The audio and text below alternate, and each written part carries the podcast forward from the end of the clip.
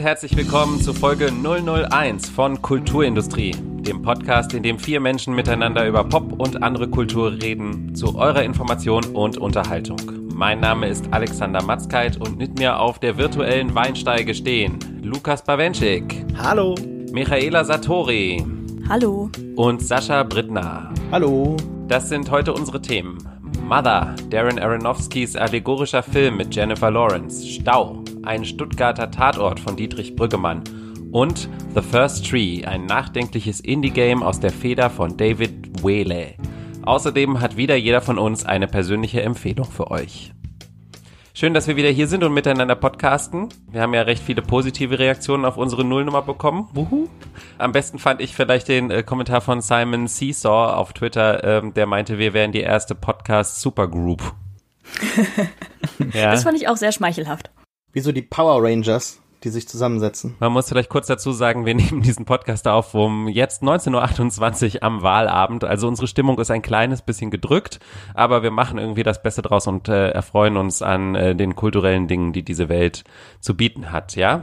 Auf jeden Fall. Natürlich. Dann äh, auf geht's. Mother mit Ausrufezeichen heißt Darren Aronofskys siebter Film als Regisseur. Die Hauptrolle spielt Jennifer Lawrence, an ihrer Seite unter anderem Javier Bardem, Ed Harris und Michelle Pfeiffer. Lawrence und Bardem leben als Pärchen in einem Haus im Wald. Er ist Dichter, sie renoviert das Haus, damit er einen Platz zum Schreiben hat. Bis eines Tages Fans des Dichters auftauchen, die er gerne beherbergt, die aber überhaupt keine Rücksicht auf sie nehmen. Von diesem Augenblick an eskalieren die Ereignisse immer weiter. Es folgen Morde, Partys, Geburten und mehr. Die Figuren tragen keine Namen, denn der ganze Film ist eine große Allegorie für, ja, wofür eigentlich? Aronofskys Film polarisiert wie lange kein Werk aus Hollywood mehr. Die Leute scheinen ihn zu hassen oder zu lieben. Lukas, äh, wo würdest du dich auf dem Spektrum verorten? Ein kleiner Hinweis noch, bevor du antwortest. Wir würden äh, alle kurz ein bisschen unsere Meinung äußern, ohne den Film im Detail zu diskutieren und uns dann nach einer entsprechenden Warnung an einer tieferen Diskussion versuchen, weil man den Film fast gar nicht besprechen kann, ohne wichtige Handlungspunkte zu verraten. Äh, also, Lukas, Hass oder Liebe? Naja, weder noch. Wie so oft bei Filmen, die ganz dringend polarisieren wollen, habe ich das Gefühl, irgendwo in der Mitte zu landen. Fast unweigerlich. Es gab da ein schmales Zeitfenster, währenddem mich Aronofskys Film sehr unterhalten und amüsiert hat, irgendwann in der zweiten Hälfte. Die erste ist ein bisschen steril und trocken, die zweite beginnt dann so einen Rausch aufzubauen. Und da gab es irgendwann einen Punkt, wo das Ganze so sehr zur Farce wurde, dass ich amüsiert war und das Gefühl hatte, zusammen mit Aronofsky über die Absurditäten seines Films zu lachen. Und ich hatte wirklich Spaß, aber dann schlug das irgendwann wieder um in so eine Art religiösen Pathos. Und da hatte mich der Film dann wieder verloren. Insgesamt muss ich sagen, keine dieser so viel besprochenen Interpretationsebenen war für mich besonders überzeugend oder ergiebig und ästhetisch war mir zu einfach gedacht, aber es gab durchaus Glanzmomente und er hat mir an manchen Stellen auf jeden Fall Spaß gemacht. Also ich bin aus dem Film und dachte mir, ganz salopp ausgedrückt, was war das denn für eine Scheiße? Wenn man nur den reinen Film schaut und erstmal nicht äh, die vermeintliche Allegorie im Hinterkopf hat, ist der Film wirklich schwer anzuschauen, fast schon grauenhaft. Wenn man die Allegorie dann später versteht, dann ist der Film halt eher nervig. So. Da es jetzt einfach nur darum geht, wie ich den Film fand, sage ich, dass ich ihn wirklich anstrengend fand. Also das finde ich ja an sich nicht schlecht an Filmen. Filme dürfen ja zum Beispiel Wut auslösen und meinetwegen auch anwidern, also zusammengefasst Emotionen auslösen. Und dieser Film hat mich wirklich streckenweise sehr, wüt sehr wütend gemacht.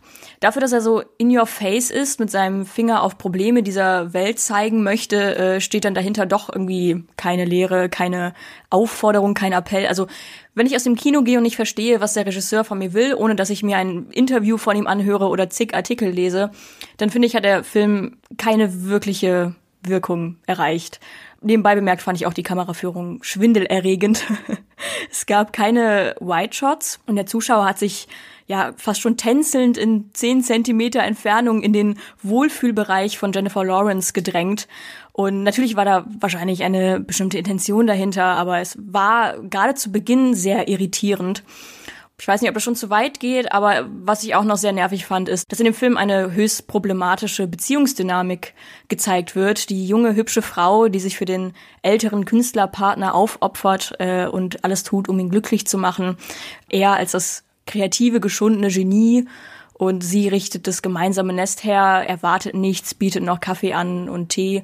Die Meinungen und die Gefühle der Frau komplett egal. Denn selbst wenn die Kamera zumindest die ganze Zeit sich um die leidende Frau herum bewegt, dreht sich in dem Film ja doch letzten Endes wieder alles um den Mann. Genau all diese Aspekte, die Michaela gerade angesprochen hat, fand ich genial. Also mir hat der Film richtig gut gefallen. Ich mag es, anstrengende Filme zu sehen. Ich mag es, äh, wenn mich ein Film im Kino herausfordert.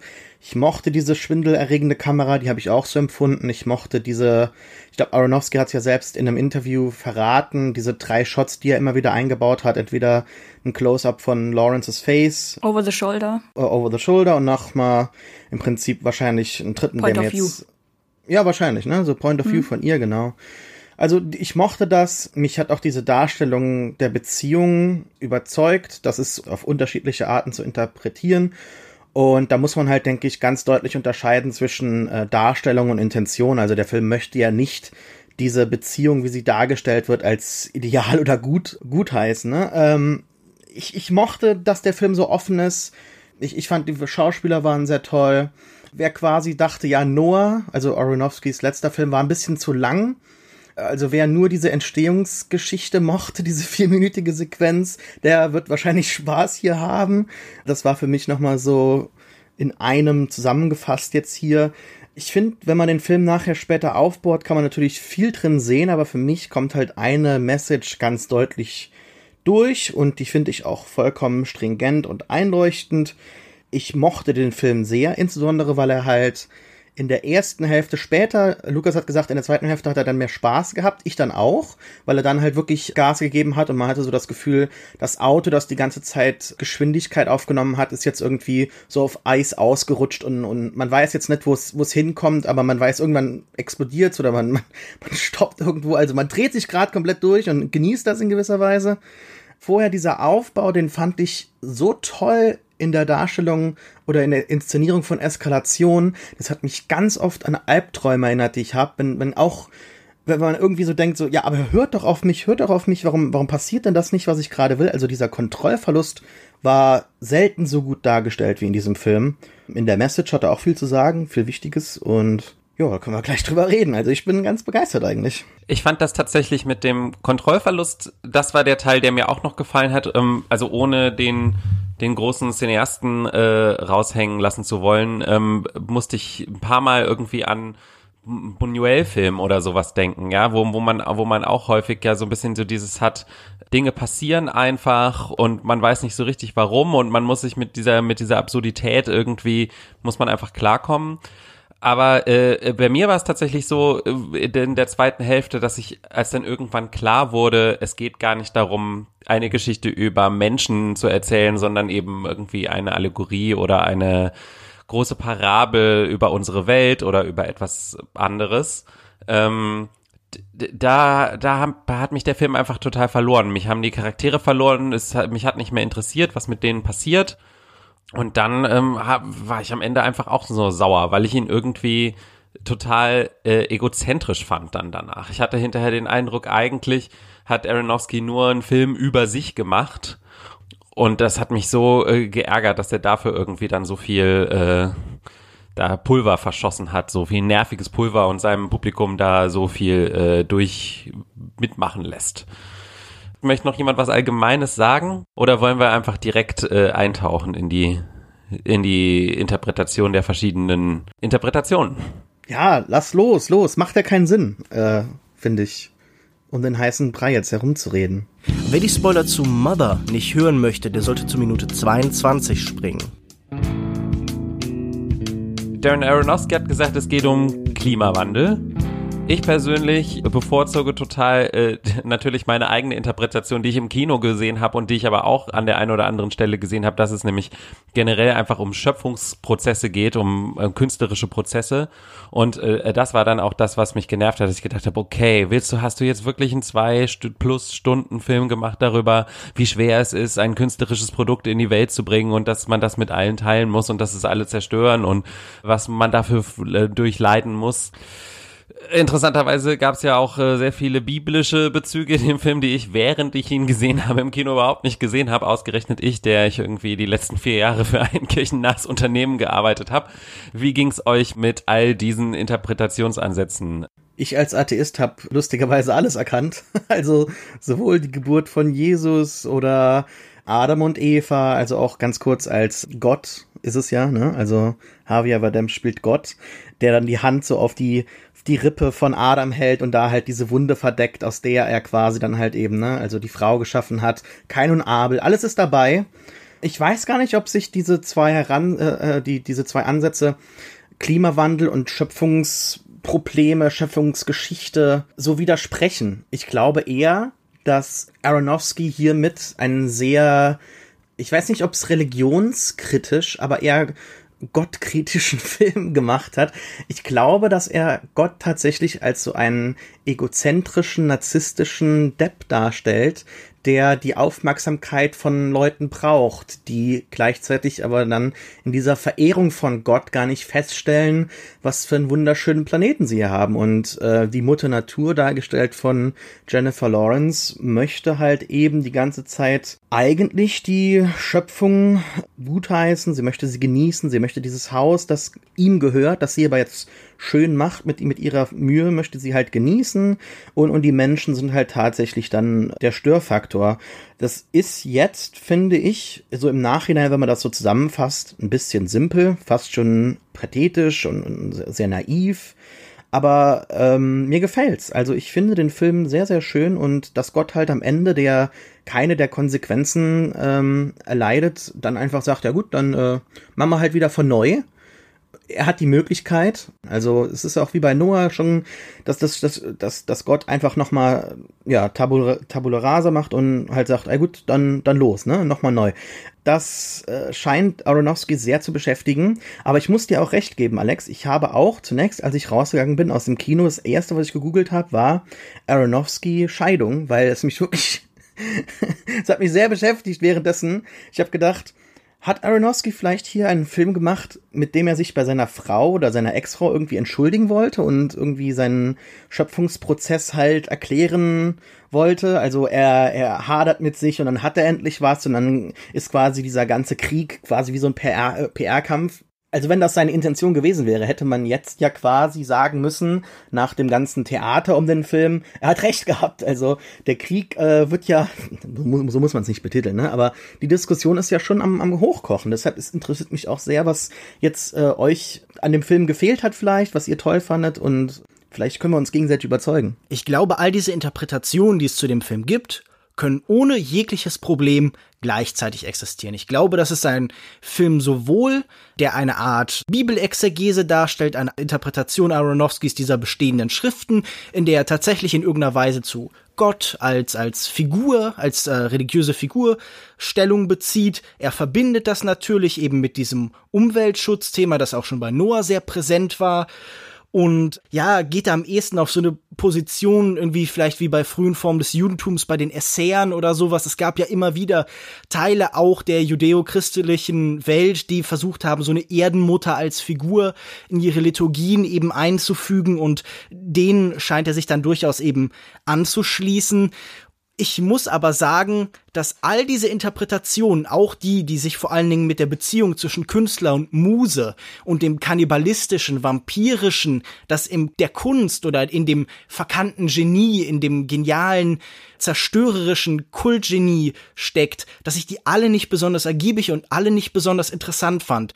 Hier sind natürlich, wenn man das so möchte, auch Messages zu sehen, Botschaften, aber schon Alfred Hitchcock hat gesagt, wenn man eine Botschaft schicken will, dann soll man halt zur Post gehen. Ich glaube, dass das, was er hier an Botschaften erzählen kann, zum Beispiel, hey, Klimaschutz ist wichtig, dass das eher Allgemeinplätze sind und dass er denen wenig hinzuzufügen hat. Und und gerade wenn man sich diese Musen- und Künstlerbeziehung anguckt, dann finde ich das irgendwie eher unangenehm. Denn es naturalisiert ja diesen Prozess. Es sagt, dieser Prozess ist automatisch. Er ist eigentlich nichts, das, dem man ausweichen könnte, sondern so passiert es halt. So ist es halt. Der alte Künstler, der verschlingt halt die junge Inspiration, die junge Muse, um zu schaffen. Und danach geht das Ganze von vorne los. Ich sehe da natürlich, dass das Ganze als kritisch dargestellt wird in irgendeiner Form, aber ich sehe da gar keine Reue, ich sehe da keine äh, Idee auch nur ansatzweise, dass das Ganze vielleicht ein Prozess ist, den man irgendwie ändern könnte, sondern das Ganze scheint Teil so einer Selbstmythologisierung, so einer Mythenbildung zu sein. Und da trägt natürlich auch alles zu bei, was wir außen um diesen Film erfahren haben, dass er Gedichte davor ausgeteilt hat, dass er in jedem Interview jetzt erklären muss, was genau denn dieser Film ist. Das wirkt für mich alles so hilflos. Ich glaube, der Künstler sollte sein Werk sprechen lassen und Aronofsky ist hier gerade ziemlich laut und das scheint mir irgendwie auszudrücken, er vertraut selbst nicht mal in diesen Film. Aber doch auch nur, weil die Leute das von ihm verlangen. Also ganz kurz nur am Ende. Ich das weiß ich nicht. Hat das wirklich jemand gefordert? Ich meine, der Film hat einen Cinema-Score von F bekommen. Das ist sehr selten. Bedeutet, dass sich ein Großteil, ähm, also die Mehrheit der Kinogänger am Ende bei Befragungen quasi dem Film komplett verweigern, auch, auch einer Diskussion. Und du, da irrst du aber gerade über die Bedeutung des Cinema Scores, denn der Cinema Score erfasst letztendlich vor allen Dingen Erwartungen. Das heißt, dieser Film hat den Leuten nicht das gegeben, was sie erwartet haben. Die Marketingkampagne dazu, die kann man durchaus kritisieren. Der Film wurde beworben als so eine Art moderne Version von sowas wie äh, Rosemary's Baby, so ein Psychothriller. Das ist er definitiv nicht nur weil ein Film nicht die Erwartung des Publikums trifft, heißt das nicht, dass irgendwie der sich jetzt rechtfertigen muss. Also ich erinnere mich nicht daran, dass Jonathan Glazer nach äh, einem wundervollen äh, Film wie Under the Skin jetzt hingegangen wäre und aller Welt erklären musste, was dieser Film hier eigentlich bedeutet. Oder dass zum Beispiel wie jemand wie Harmony Korine nach äh, seinen Film hingegangen ist und gesagt hat, ja, aber so und so ist es zu lesen. Jetzt gehst du zurück und stützt dich auf Definitionen, die aber so in der Medienberichterstattung halt nicht eine Rolle gespielt haben. Es ging darum, dass man quasi mit diesem Rating zu Aronofsky gegangen ist, quasi, wenn man so will, und, und, und halt gesagt hat, ja, was, was sagt ihr dazu? Wie, wie, wie ist das jetzt zu sehen? Und selbst hm. Paramount musste sich als Studio stark dahinter stellen und hat sich, ich glaube, in einer Aussage, die ich, die ich gelesen habe, als, als Netflix fürs Kino jetzt irgendwie dargestellt, dass man ab und zu auch so solche Gegenentwürfe zu, zum, zum sonstigen Programm halt irgendwie äh, ins Kino bringen muss. Also ich habe immer wieder auch in kritischen äh, Bewertungen sozusagen so ein bisschen dieses rausgehört. Es ist immerhin krass, dass es diesen Film überhaupt gibt und das ist auch was Gutes. Also dass jemand sich überhaupt traut, so einen Film mehr oder weniger im Mainstream zu platzieren. Äh, Michaela, siehst du das auch so zum Beispiel? Ich finde prinzipiell erstmal die Entscheidung, Klimaerwärmung in einem biblischen Kontext aufzuzeigen, etwas absurd. Klimaerwärmung ist ein wissenschaftliches Thema und damit haben es halt viele Klimaleugner nicht so.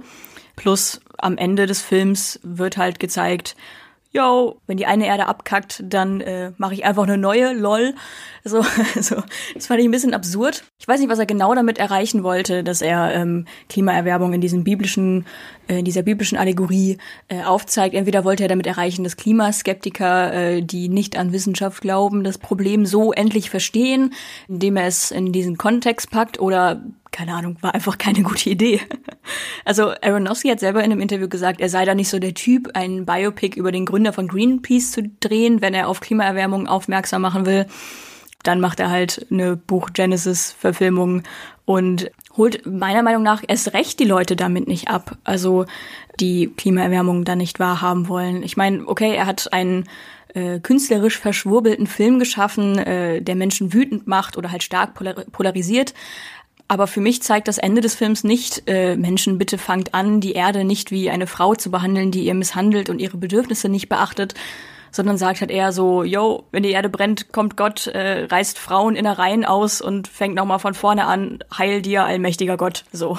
Ja, natürlich kann man das, äh, wie Sascha das meinte, auch in, in dem Kontext sehen, dass es bewusst so gezeigt wurde, dass Gott halt, ja, halt dieser unsympathische, arrogante Egomane ist quasi.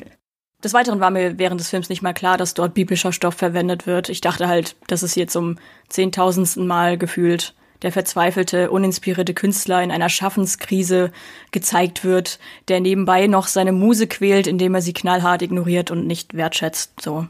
Ich finde das auch interessant, weil Alex eben meinte, es gibt, es gibt in diesem Film keine Menschen.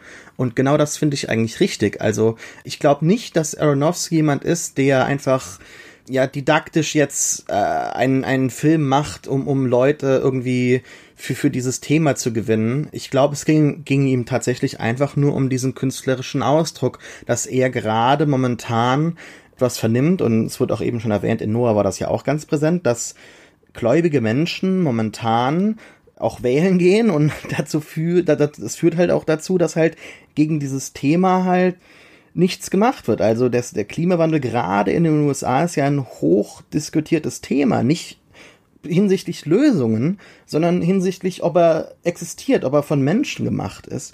Das, glaube ich, frustriert ihn ungemein.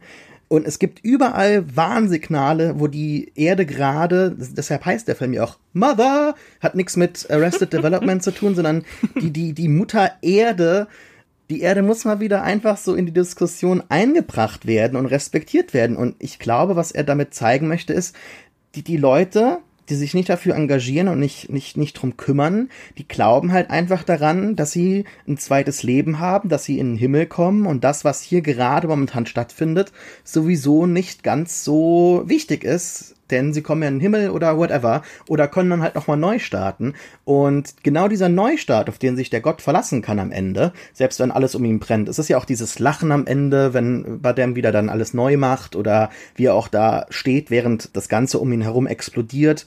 Da ist keine wirkliche Regung, keine Emotion dabei und das finde ich halt äh, vielsagend. Es zeigt, dass dieser Neubeginn Teil eines religiösen Denken ist und, und dass das Wertschätzen des, des eigentlichen Paradieses, das fehlt. Und das, diese Frustration, die er hat, äh, das ist, glaube ich, äh, die Intention des Films. Also das möchte er ausdrücken. Mystifizierung von weltlichen Prozessen, mit Mystifizierung zu begegnen, mit noch mehr Mystifizierung, das bringt keine weitere Wirkung, das macht die Luft nicht besser, um es mal halt mit irgendwie sehr alten Zitaten zu sagen. Und ich muss auch sagen, das ist dann doch etwas prosaisch für ein Kunstwerk, wenn es letztendlich eigentlich nur tagespolitisches Agitprop darstellt. Also da erwarte ich mehr als diese Idee der reinen Botschaft. Und ich würde auf jeden Fall auch sagen, ich glaube, in diesem Film ist mehr. Wenn wir ihn jetzt einfach nur darauf reduzieren, dass er sagt, hey, achtet mal auf den Klimawandel, dann tun wir selbst diesem Film, dem ich ambivalent gegenüberstehe, glaube ich, Unrecht. Mhm. Ich finde, das klingt alles danach, als sollte man ihn sich auf jeden Fall selber angucken und sich eine eigene Meinung bilden und kann die auch gerne ähm, natürlich mit uns teilen. Mother mit Ausrufezeichen läuft seit 14. September im Kino. Weiter geht's. Dietrich Brüggemann ist nicht nur ein noch relativ junger deutscher Regisseur, bekannt vor allem durch sein Debüt Dreizimmer Küche Bad und Kreuzweg, der 2014 auf der Berlinale lief. Er ist auch ein großer Kritiker des deutschen Arthouse-Kinos. Jetzt hat er sich an das heiligste Fernsehritual der Deutschen gewagt. Im Tatort Stau, der am 10. September lief, schickt er die beiden Stuttgarter Kommissare Lannert und Boots auf die Suche nach einem Autofahrer oder einer Autofahrerin, der oder die ein junges Mädchen zu Tode gefahren hat und jetzt in einem Stau feststeckt. Die Situation gleicht einem klassischen Whodunit-Plot in einer alten Villa. Begrenzter Raum, begrenzte Anzahl Verdächtige, jede Menge Motive, einige davon direkt aus dem modernen Leben gegriffen ich glaube, wir sind alle keine regelmäßigen Tatort-Gucker. Äh, Michaela, wie hat dir der Ausflug ins Sonntagsabends-Krimiland gefallen? Also ich schaue Tatort tatsächlich nicht regelmäßig, aber es ist auch nichts, was ich, ähm, wenn es läuft und ich gerade nichts Besseres zu tun habe, wieder wegschalten würde. Also ich fand den Tatort gar nicht mal so schlecht. Äh, auf war auf jeden Fall mal was anderes. Viele Sachen waren klassisches Tatortmaterial wie klischeehafte Figuren und so, aber äh, jetzt generell vom, vom Fall und von der Fallauflösung und dem Raum, in dem es alles sich äh, abgespielt hat, war es mal was anderes. Also ich kenne jetzt natürlich auch nicht jeden Tatort auf dieser Welt, aber habe schon ein paar gesehen und äh, hier sieht man keine typische tagelange bis wochenlange Polizeiermittlung im Präsidium und äh, bei Hausbesuchen, sondern die Handlung spielt sich eigentlich größtenteils nur an zwei Orten ab und man wechselt zwischen zwei Ermittlern an jeweils zwei verschiedenen Schauplätzen, nämlich einmal dem Tatort, äh, dazu zähle ich jetzt auch die Wohnung des einzigen Zeugen und dem Stau, in dem sich der mutmaßliche Täter befinden müsste. Ja, jedoch gibt es natürlich Tatort typische Dynamiken. Also das äh, Drehbuch ist jetzt kein ausgeklügelt pfiffiges. Es gibt äh, tatortspezifische Insider, wie beispielsweise der Oldtimer des einen Ermittlers, äh, der halt immer Probleme macht. Also mit Oldtimer meine ich ein Auto, keinen alten Menschen oder so. Ich fand zum Beispiel diese Kiffer-Szene total absurd. Also nicht cool absurd, sondern einfach peinlich absurd. Es hat keinen Sinn ergeben und die Schauspieler haben grauenhaft gespielt. Es war halt einfach nur für alte Leute geschrieben, wie vermutlich auch der Tatort generell meistens, äh, die das dann zum Abkichern finden, wenn Leute bisschen Kiffi-Kiffi machen und so. Das war so eine der Momente, der mich äh, sehr, sehr genervt und äh, angestrengt hat während des Schauens. Ähm, das war wirklich unerträglich. Aber ja, wie gesagt, nebenbei noch generell klischeehafte Figuren. Aber insgesamt fand ich, war es jetzt nicht der schlechteste Tatort, den ich je gesehen habe. Sascha, siehst du das ähnlich?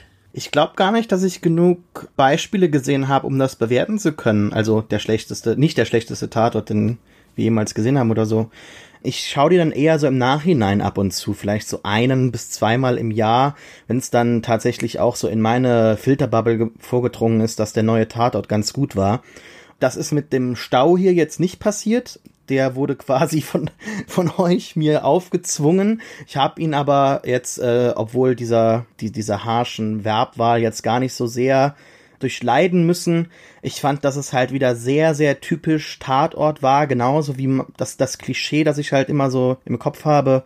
Also, es hat einfach diesem Klischee entsprochen, ne? So die streitsüchtige Oma, das nervige Kind, treuer Werksmitarbeiter in der Kritik, alleinerziehende Mutter, die arrogante Karrierefrau und so weiter und so fort inklusive dem Menschen mit Migrationshintergrund, also die gesamte Sozialstruktur muss abgebildet werden. Gleichzeitig gibt's natürlich die typischen Probleme, die man kennt aus Deutschland. Ach, die Straße, da müsste es ja eins, einfach eigentlich 30 sein, aber da fahren ja alle durch. Also diese ganzen Dinger kennt man halt wirklich so aus dem alltäglichen Leben. Und ich finde es halt immer schwierig, dass der Tatort unglaublich bemüht ist. Vielleicht äh, vernehme ich das nur, weil ich halt nicht genug Schauer, aber egal, bis auf wenige experimentelle Versuche wird halt immer probiert, das halt abzubilden, was halt auch in der Gesellschaft gerade diskutiert wird. Dann wird auch noch Freud erklärt, also es ist alles ganz zugänglich, gleichzeitig nicht ganz so erfolgreich umgesetzt. Da ist mal eine ganz normale Handynachricht mit, mit CGI quasi drauf gebatscht. Im Umkehrschluss gibt's aber schöne Bilder von Stuttgart da aus der Höhe. Ach, dann wird noch der Hashtag erwähnt, weil wir sind ja auch jetzt im Neuland der, der irgendwie am Trenden ist, weil, weil die Straße jetzt schon so lange gesperrt war. Also Deutschland, Krimiland oder, oder Deutschland, deine Krimis, irgendwie sowas gab es mal so eine, so eine Dokumentation von ein paar Jahren, die habe ich auch gesehen. Ich kann mich damit nicht anfreunden und Stau hat auch für mich jetzt wieder nichts Neues hinzugefügt. Ich finde zwar auch diese Detektivarbeit auf dem kleinen Raum als Ansatz eigentlich ganz hübsch, aber die Umsetzung und vor allem auch der Ausgang dann, das hat mich alles sehr frustriert, ehrlich gesagt. Gerade weil ich auch dachte am Ende, oh, interessant, es wird anscheinend mal nicht aufgelöst. Das wäre ja auch mal spannend, aber n -n. deshalb eher lauwarm vielleicht höchstens. Äh, Lukas, bei dir etwas, äh, etwas heißer oder so? Das war tatsächlich der erste Tatort, den ich in meinem Leben gesehen habe. Dieses Phänomen ist bis jetzt komplett an mir vorbeigegangen. Das war immer so ein Phänomen meiner Eltern, zu dem ich auch dann nie irgendwie irgendeinen Bezug hatte. Und nun, dann wurde es mir durch diesen Podcast eben, ich sag jetzt mal, äh, nahegelegt und dann habe ich mich versucht darauf einzulassen und ich habe da natürlich keine Erfahrung und muss euch dann doch mal fragen, ist das denn wirklich eine Fernsehserie oder ist das tatsächlich einfach nur ein Hörspiel, wo man ein paar Bilder zu gemacht hat? Denn hier wird ja wirklich kein einziger Gedanke visuell transportiert, vielleicht die allerletzte Einstellung, aber ansonsten kann man ja weggucken und man verpasst nichts. Diese Figuren, die schon angesprochen worden sind, sind ja grauenhaft. Dafür ist ja Schubladendenken nicht mal der richtige Begriff. Die meisten Schrankdesigner haben wahrscheinlich weniger Schubladendenken. Das sind ja nicht mal Playmobil-Figuren wie irgendwie die alte Oma. Das ist ja wirklich heiße Luft, die aus dem Drehbuch direkt in diese aufblasbaren Halbmenschen reingeleitet wird. Also ich muss sagen, das war wirklich von vorne bis hinten grauenhaft. Diese Schauspieler, die dieses zerstrittene Ehepaar gespielt haben. Das war wirklich das unerträglichste und emotionsloseste und miserabel gespielteste, was ich in diesem Jahr überhaupt gesehen habe. Und wenn äh, Dietrich Brüggemann, den ich als Regisseur ja sogar interessant finde, also so Sachen wie Kreuzweg oder so, ja, da, das äh, habe ich gesehen und habe gedacht, naja gut, das äh, ist jetzt vielleicht nicht der absolute Durchschnitt in Deutschland. Wenn selbst der in diesem engen Korsett des Tatorts solchen ja, solche, solche vollkommen ideenlose Idiotien hervorbringt, also dann äh, werde ich das Fernsehen wohl auch weiterhin am besten nicht mal mit der Kneifzange anfassen. Okay. Ja, Alex, was denkst du denn so? Ja, ich bin mehr so in Michaelas äh, Camp, glaube ich. Also ich, äh, ich schaue Tatort auch irgendwie all so einmal im Jahr.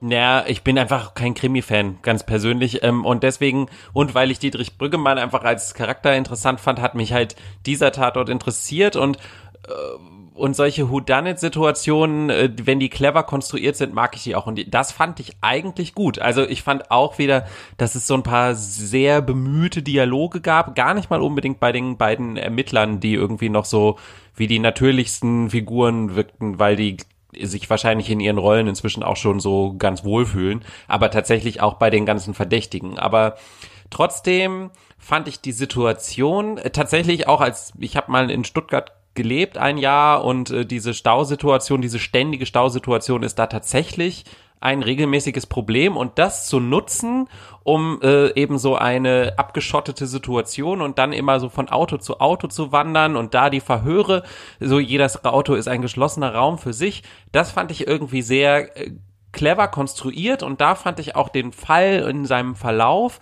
mit dem Telefonieren, dann immer mit dem anderen und mit dem Tatort, also dass das zwei getrennte Räume waren, das fand ich alles ziemlich clever und ziemlich gut konstruiert. Ich, ich stimme äh, dir zu, Lukas, dass die äh, Figuren und die Dialoge der Figuren teilweise ein bisschen sehr überstrapaziert waren und vor allen Dingen auch die Michaela mit dem Kiffen, das war auch eine von den Sachen, die ich mir aufgeschrieben habe, wo ich gedacht habe, ist nicht euer Ernst jetzt, oder? Also ich mir vor allen Dingen, es hätte auch ohne funktioniert, alles, finde ich. Aber trotzdem fand ich es dann insgesamt so jetzt ah, für so einen Sonntagabend-Krimi ganz befriedigend. Manchmal frage ich mich, ob man die gleichen äh, Maßstäbe anle äh, anlegen würde, wenn das jetzt äh, eben kein deutsches Qualitätsfernsehen in großen Anführungsstrichen wäre, sondern halt irgendwas, was man so aus den USA rübergespielt bekommen würde.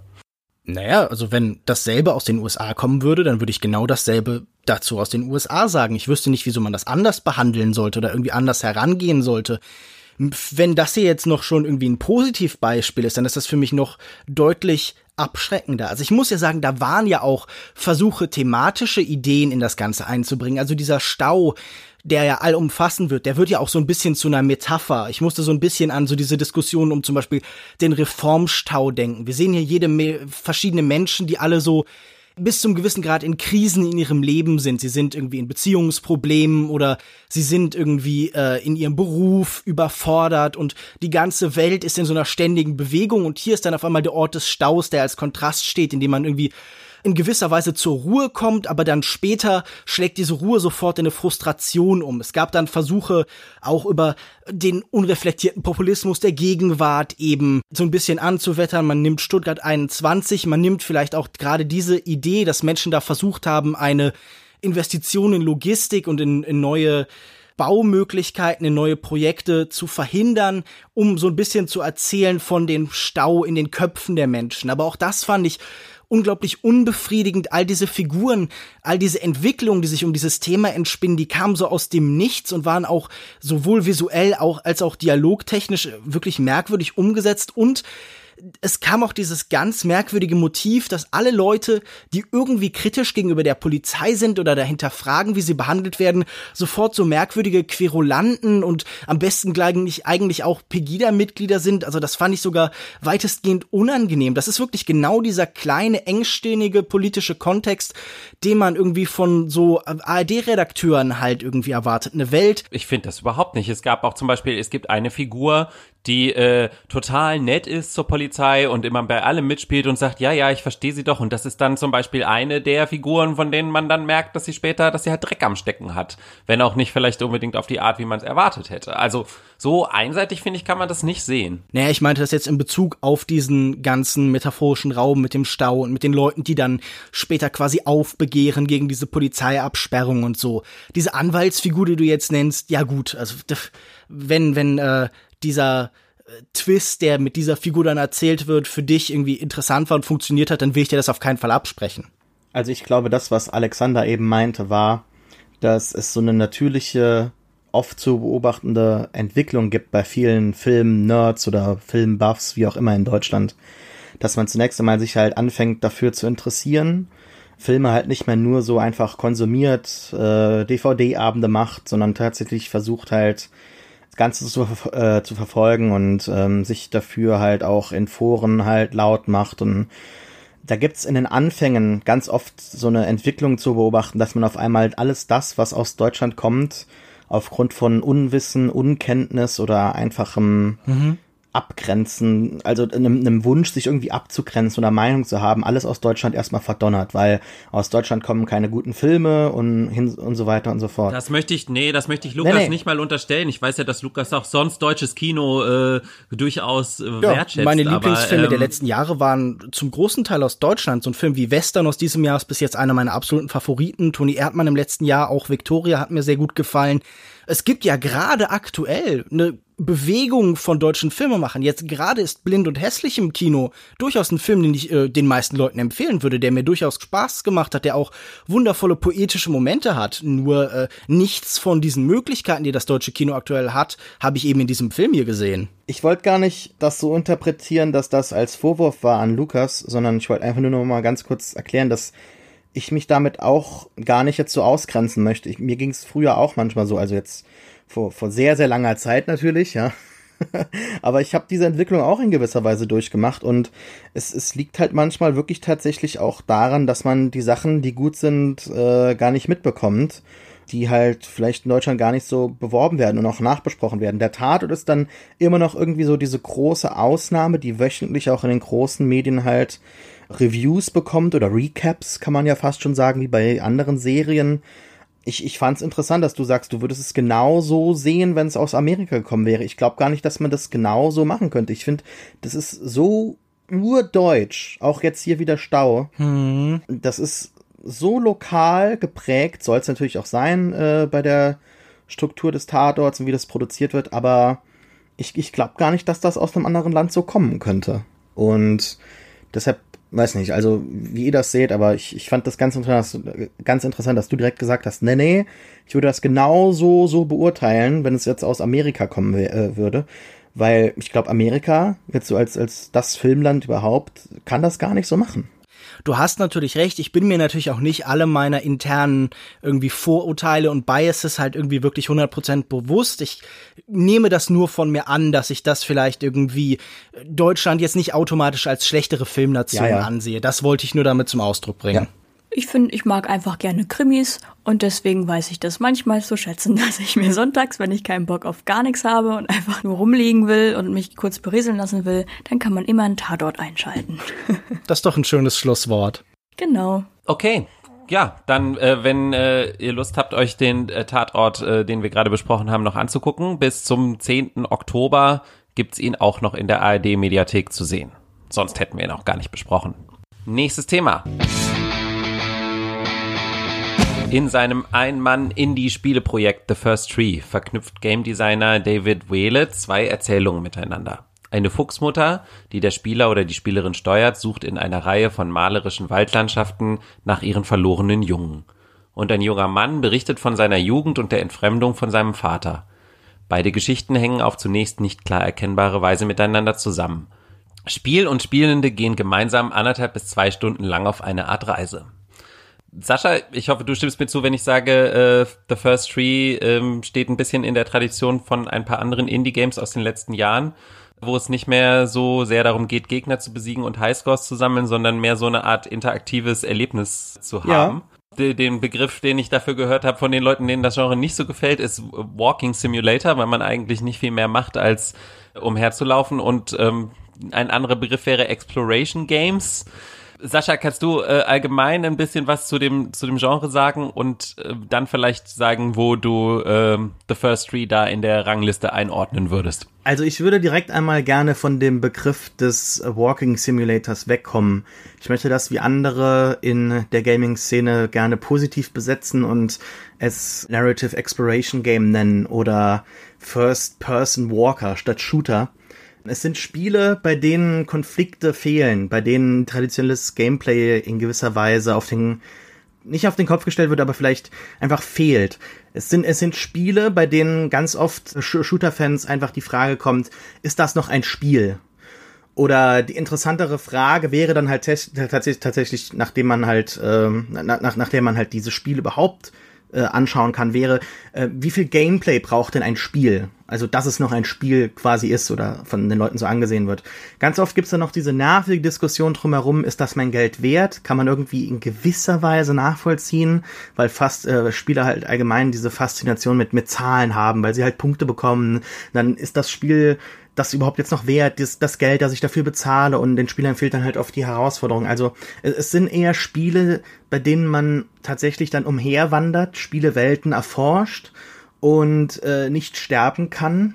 Allgemein keine wirklichen Konflikte austragen muss, wenn überhaupt auf emotionale Art. Also es gibt sehr, sehr viele Spiele, die in den letzten Jahren halt rausgekommen sind, die vor allem kritischen Erfolg gefeiert haben, eventuell unter dem Radar geblieben sind und halt eher in halt den, in der Szene der, der Leute halt erfolgreich waren, die halt Spiele halt doch schon eher als Kunst sehen man kann natürlich ganz weit zurückgehen. Da gibt's denke ich, auch mit Explorer in 80ern Anfänge und, und, und, und sonstige Exper experimentelle Versuche. Aber es ist wahrscheinlich erst so in den letzten fünf, sechs Jahren, wo das Genre ganz groß nochmal geworden ist. Halt durch Dear Esther, durch Journey, durch Gone Home, Proteus, äh, dann letzt, im letzten Jahr That Dragon Cancer. Ne? Es gibt ganz, ganz andere tolle Versuche, wie, wie Virginia.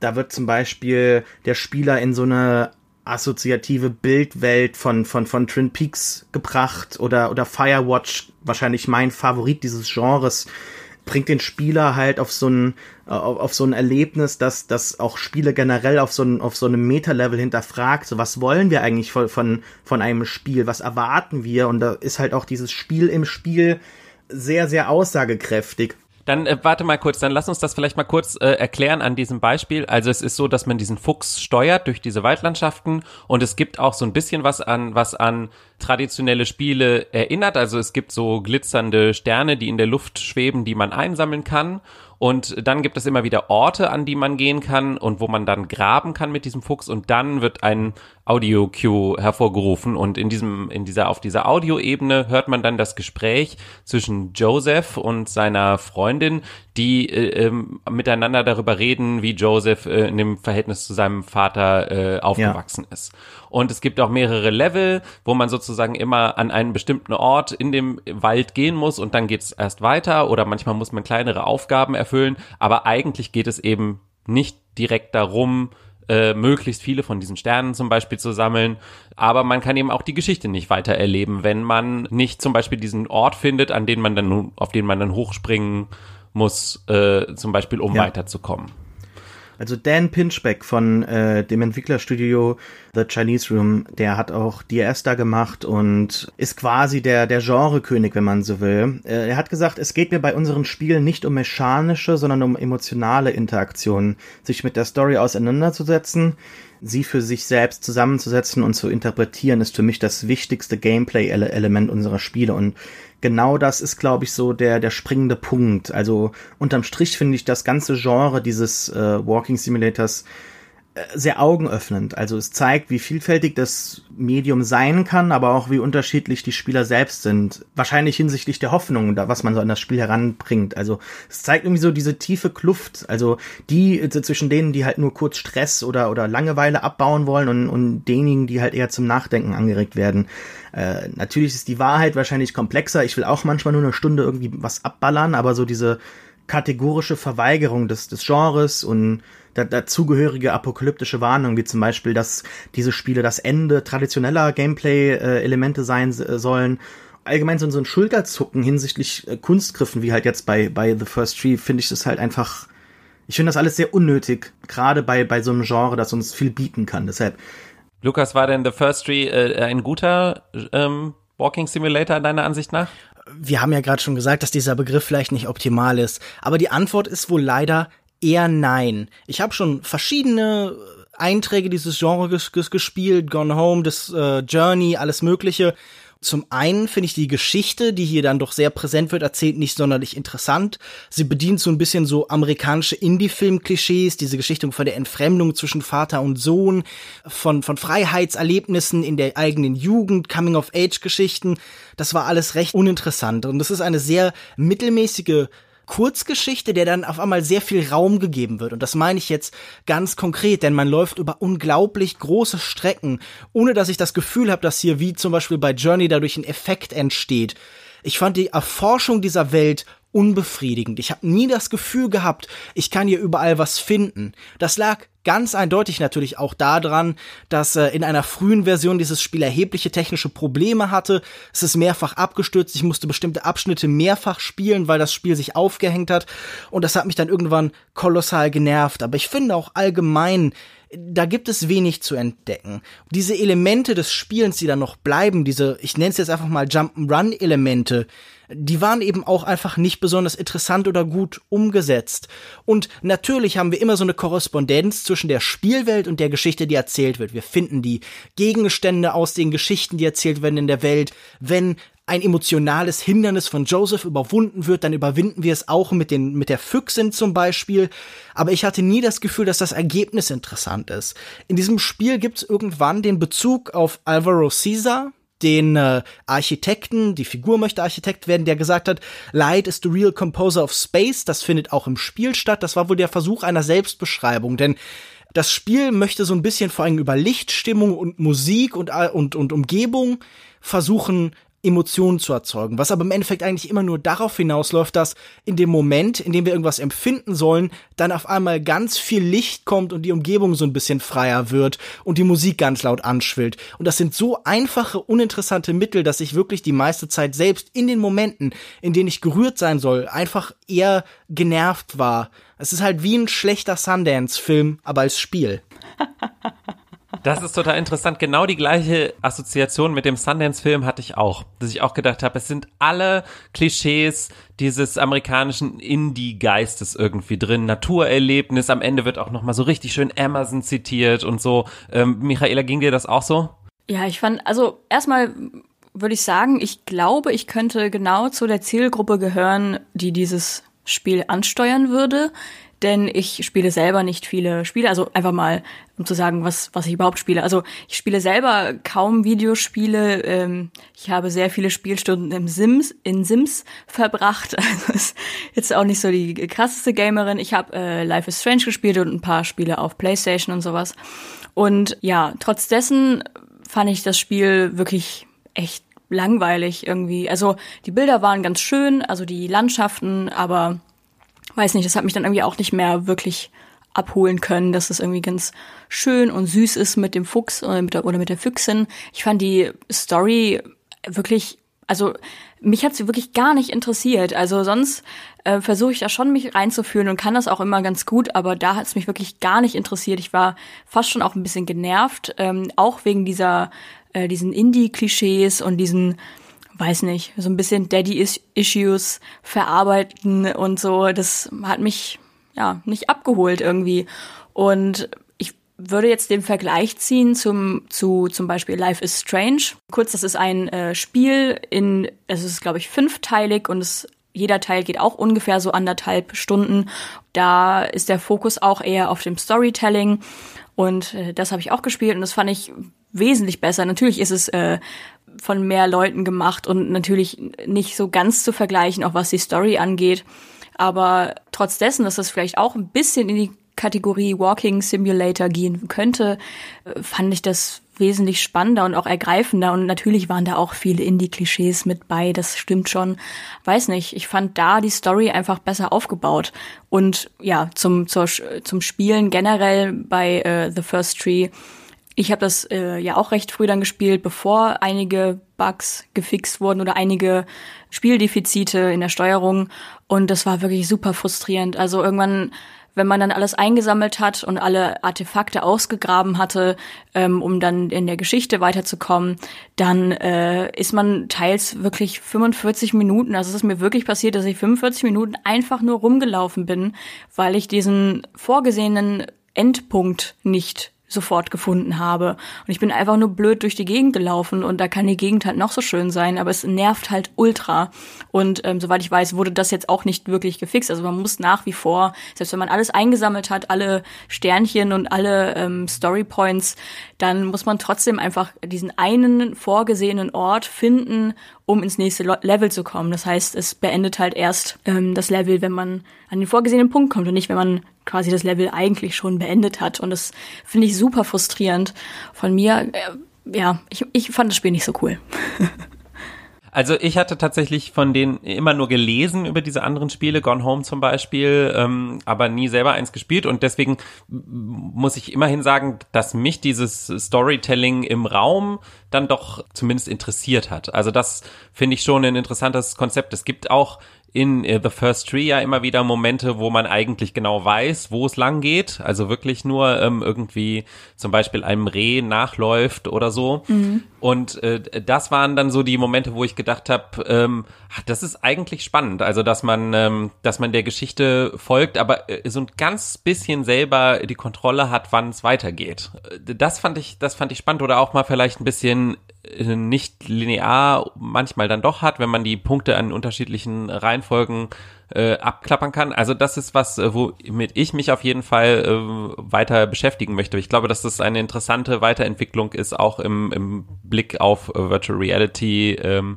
zum Beispiel, dass da uns wahrscheinlich auch durchaus im filmischen Erzählen noch einige ähm, Entwicklungen vielleicht erwarten. Also das, was, was ähm, was man früher gerne so als interaktiven Film äh, sich, glaube ich, so vorgestellt hat, da glaube ich, dass das hier zum Teil so ein bisschen umgesetzt wurde. Nur The First Tree ist vielleicht nicht das allerbeste Beispiel dafür. Ich glaube, wir sollten in einer wie auch immer verklausulierten Form auf jeden Fall noch über den großen Clou des Ende reden, denn dort gibt es die Möglichkeit, mit anderen Spielern zu interagieren. Auf einmal wird dieses Spiel geöffnet und man äh, ist nicht mehr ganz allein in dieser Welt, sondern man kommuniziert auch mit anderen Menschen. Und plötzlich sieht man auch, wofür das Einsammeln dieses einen Spielelements, dieser seltsamen Lichtpunkte, die wie so Extras in so, keine Ahnung, bei Super Mario 64 oder bei Banjo Kazooie in der Welt rumliegen, welche Bedeutung die haben. Wie hat denn für euch dieser Clou und diese neue Form der Interaktivität, die da kurzzeitig entsteht, funktioniert? Und die Botschaft, die ihr da gesendet habt und die ihr bekommen habt, wie hat die auf euch gewirkt? Äh, ich fand das äh, zumindest eine ganz nette Idee. Aber auf der anderen Seite habe ich auch gemerkt, mich interessiert die Interaktion mit allen anderen Spielern dann wahrscheinlich auch nicht genug. Also ich fand es mehr so ein kleines, nettes Gimmick. Es hat jetzt keine tiefen Emotionen bei mir ausgelöst. Ja, bei mir zum Disclaimer, ich habe das Spiel gar nicht zu Ende gespielt. Ähm, also ich, ich kam halt zeitlich nicht dazu, aber mir ist, also mir ist klar, worauf Lukas anspielen möchte. Ja, für mich vielleicht auch eher so ein kleines Gimmick, aber kann es jetzt nicht so genau, kann ich genau darauf eingehen, wie es auf mich gewirkt hat, weil ich es halt nicht genau erlebt habe. Ich habe ja noch gar nichts zum Spiel gesagt. Ich habe ja eben erstmal nur zum Genre labern äh, wollen. Ich kann da einen ganzen Podcast dazu machen oder eine ganz, ganze Podcast-Reihe. Ich habe alle Spiele davon gespielt, bin auch ein enormer Fan davon. Und ich finde, dass The First Tree eigentlich mit vielleicht das, das schwächste Spiel dieses Genres ist, das ich bis jetzt spielen durfte. Äh, ich finde es weiterhin interessant, weil es halt tatsächlich, wie schon erwähnt, wirklich so ein Ein-Mann-Spiel ist. Und das so als Ausdruck einer persönlichen Erfahrung das finde ich dann, dass, also diese persönliche Erfahrung, die dann halt irgendwie äh, höher künstlerisch ausgedrückt und erfahrbar gemacht wird, das finde ich alles ganz, ganz spannend und ich finde das wunderschön, dass wir zu einer Zeit leben, in der das möglich ist. Gleichzeitig mag ich diese dick aufgetragenen, pathetischen Monologe nicht. Ich finde, dass die Vegetation immer wieder gleich ist und auch das Gimmick am Ende fand ich halt ja, das ist wie, wie so ein Nachgedanke. So am Ende ist ihm noch was eingefallen. Ich finde das Ende allgemein, ohne jetzt genau was zu verraten, weil halt eben diese Exploration dann doch halt jedem Einzelnen selbst überlassen bleiben soll. Ich finde, dass da halt das Spiel zum ersten Mal diese Weite und, und die Möglichkeiten dieser Natur, dieses, dieses Natursettings halt ausgenutzt hat, aber halt auch nur in dieser wirklich allerletzten Einstellung, wo es dann halt runtergeht ins Tal und dann halt zum, zum Ende hin. Und dieses Gimmick war halt für mich tatsächlich genauso das, ne? Also ein Gimmick. Da haben andere Spiele ganz andere emotional, äh, emotional tiefgehendere Sachen halt äh, gehabt, wie zum Beispiel Journey, wo man halt diese tatsächliche Reise dann nicht mehr ab einem Punkt alleine beschreiten muss, sondern es wird einem ein anderer Spieler durch den Multiplayer herangestellt, man weiß nicht, wie er heißt, man kann sich nicht unterhalten, es wird einem nichts angezeigt, plötzlich läuft halt nur eine Person mit einem mit.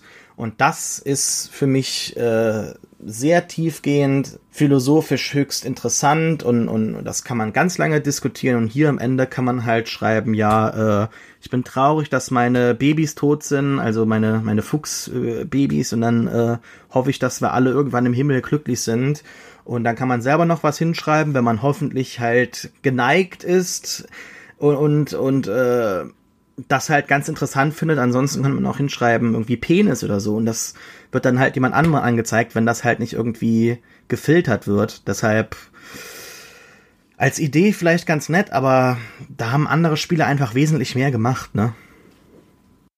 Also ich würde sagen, in der Bilanz äh, waren wir jetzt alle von The First Tree nicht besonders begeistert. Äh, wir werden uns aber äh, in dem Genre mit Sicherheit auch in Zukunft nochmal umschauen. Falls ihr äh, trotzdem ähm, mal zwei Stunden zu viel habt und mit äh, einem Fuchs durch den Wald laufen wollt, gibt es The First Tree für 7,90 Euro, zum Beispiel auf Steam für fast alle Systeme. Ich konnte es sogar auf meinem Mac spielen. Gut, drei äh, heiße Diskussionen haben wir hinter uns. Dann ähm, enden wir etwas positiver mit unseren persönlichen Empfehlungen. Irgendwas, was uns in letzter Zeit, in den letzten zwei Wochen gefreut hat oder uns im Gedächtnis geblieben ist. Ähm, Lukas, willst du wieder anfangen? Gerne. Ich lese sehr gern Autoren, die komplett andere Weltanschauungen vertreten als ich, die mich aber trotzdem irgendwie fesseln können. Ich muss nicht das teilen, was ein Künstler denkt, um seinen Blick auf die Welt faszinierend zu finden. Und ich glaube, bei keinem Autor habe ich so sehr diesen Kontrast wie bei Michel Welbeck der äh, französische, ja, Menschenhasser, der immer so erfüllt ist von so einem großen Weltekel, aber der trotzdem faszinierende und sehr tiefgehende Analysen der Welt in seinen Romanen zum Ausdruck bringt. Ich habe vor kurzem den letzten Roman, den ich von ihm noch nicht gelesen hatte, gelesen, nämlich Karte und Gebiet von 2010, erschien damals als La Carte et la Territoire, jetzt übersetzt von Uli Wittmann im Jahr 2011 bei Dumont erschienen.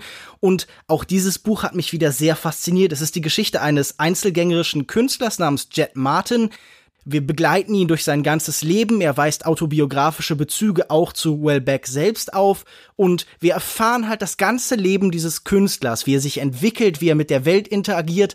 Und zusätzlich gibt es dann aber interessanterweise auch noch diese gesamte Welt um ihn herum, die erzählt wird, in der auch Wellbeck selbst eine Figur ist. Und tatsächlich gibt es auch einen Punkt, wo diese Figur ermordet wird. Das heißt, es gibt dann auch noch einen Krimiplot. Der Autor bringt sich ja selbst um. Und diese ganzen Elemente sind so interessant und originell zusammengefügt. Ich habe manchmal bei ihm bei Michel Welbeck das Gefühl, immer wenn er Romane schreibt, möchte er eigentlich Essays schreiben und immer wenn er Essays schreibt, möchte er eigentlich Romane schreiben.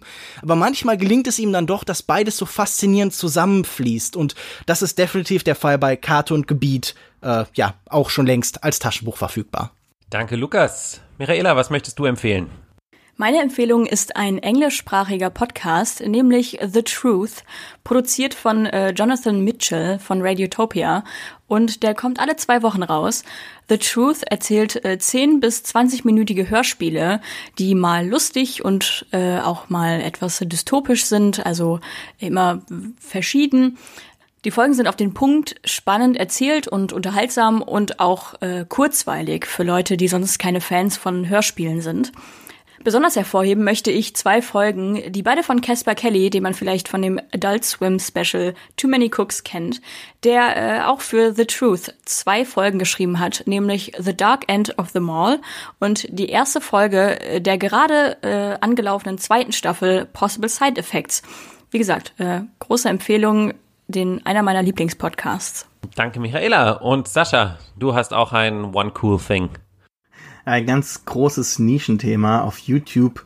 Ich schaue mir momentan ganz, ganz viele Modellbauvideos an, weil ich selber wieder Interesse daran gefunden habe und momentan auch wieder selber etwas bauen möchte. Und bei ja, bei diesen Videos komme ich halt irgendwie, die sehr, sehr lang sind, dazu, so 30-minütige Videos teilweise, wo ganze Dioramas gebaut werden, komme ich halt zu so einem Punkt, wo ich wirklich merke, ich bin gerade sehr, sehr beruhigt. Deshalb, das ist in gewisser Weise meine Version von ASMR-Videos. Ich kann da empfehlen, der Terrain-Tutor oder auch Luke Towen.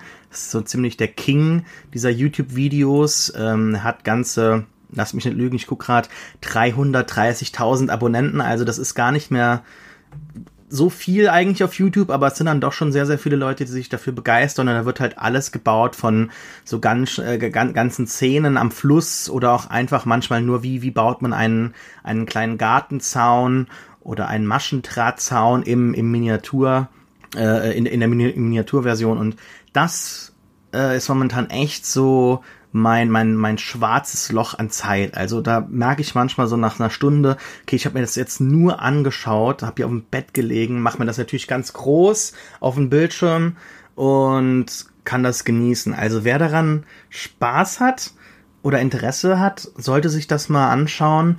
Ich finde, das ist ganz, ganz beruhigend. Wahrscheinlich sagt das auch irgendwie viel über einen aus, dass man so diese Welt im Kleinen ganz schön findet. Da kann man dann alles managen und so, ne? Also wahrscheinlich so küchenpsychologisch wahrscheinlich ganz, ganz interessant. Spannend. Ich habe, ich hab, glaube ich, nie äh, 30 Minuten am Stück Zeit, wo ich einfach irgendwie nebenher irgendwas laufen lassen kann. Aber ähm, ja, ähm, schaut doch mal rein. Ähm, ich möchte was empfehlen. Ähm, ein, ein Kartenspiel empfehlen, äh, äh dem ich äh, vor bis vor 15 Jahren total verfallen war. Also so von 95 bis 2000 habe ich Magic the Gathering wirklich ähm, so religiös gespielt. Ich habe kaum was anderes gemacht äh, in meiner Freizeit. Und dann ähm, habe ich so einen neuen Lebensabschnitt begonnen, habe das so ein bisschen äh, ver äh, verlassen.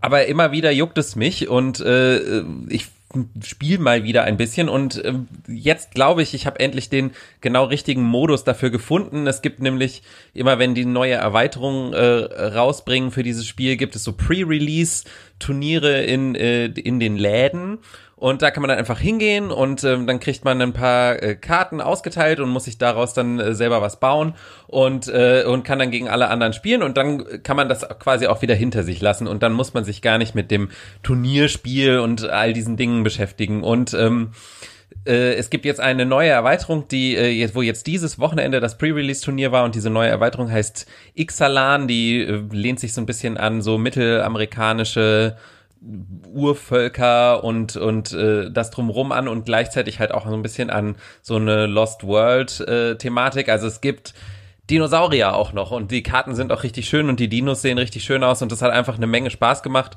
Und was ich auch noch sehr positiv hervorheben muss, ist, ähm, ich finde, dass die Firma Wizards of the Coast, die dieses Kartenspiel herstellt, auch eine großartige Website dazu betreibt, also wo, wo es mir auch wirklich einfach gemacht wurde, über die letzten paar Wochen so ein bisschen wieder in das Spiel reinzukommen. Die sind sehr transparent mit ihren ähm, Prozessen, wie sie das Spiel entwickelt haben und, und worauf sie achten. Sie verlinken viel in die komplette Fansphäre und so in ihrem Blog da auf der Webseite. Das fand ich irgendwie einfach insgesamt ein total positives Beispiel, wie da positiv die Stimmung aufrechterhalten wird, obwohl sie natürlich trotzdem Geld verdienen wollen. Das war so weit wollen wir jetzt mal nicht gehen, aber äh, äh trotzdem fand ich es irgendwie ein positives Beispiel. Ich finde, da könnten sich einige Leute äh, tatsächlich ein Beispiel dran nehmen. Ja, dann äh, sind wir wieder am Ende angekommen. Vielen Dank, Lukas. Vielen Dank, Michaela. Vielen Dank, Sascha. Ähm, vielen Dank allen fürs Zuhören. Ähm, ihr findet unsere bisherige nullte Folge auf Soundcloud unter Kulturindustrie und hoffentlich auch überall sonst, wo es Podcast gibt. Außerdem sind wir jetzt auch auf Twitter unter @kultindustrie. Ihr könnt uns natürlich auch einzeln folgen. Mich findet ihr unter @alexmatzkeit, Lukas findet ihr unter @kinomensch, Michaela findet ihr unter @mihatori mit y und Sascha findet ihr unter @reeft r e e f t oder ihr googelt uns und findet unsere Blogs und sonstigen Internetaufenthaltsorte. Natürlich dürft ihr auch gerne jederzeit einfach so in unserem Landhaus vorbeikommen, wenn es euer letzter Wunsch ist, uns vor dem Tod noch einmal zu treffen. Äh, lasst uns wissen, wie euch der Podcast gefallen hat, was wir besser machen können. Ansonsten hören wir uns in zwei Wochen wieder. Und äh, ein Thema kann ich schon verraten. Wir sprechen über Han Kangs Roman Menschenwerk, den wir alle äh, jetzt schon fleißig lesen. Also, bis dann. Macht's gut. Tschüss. Tschüss. Tschüss. Tschüss.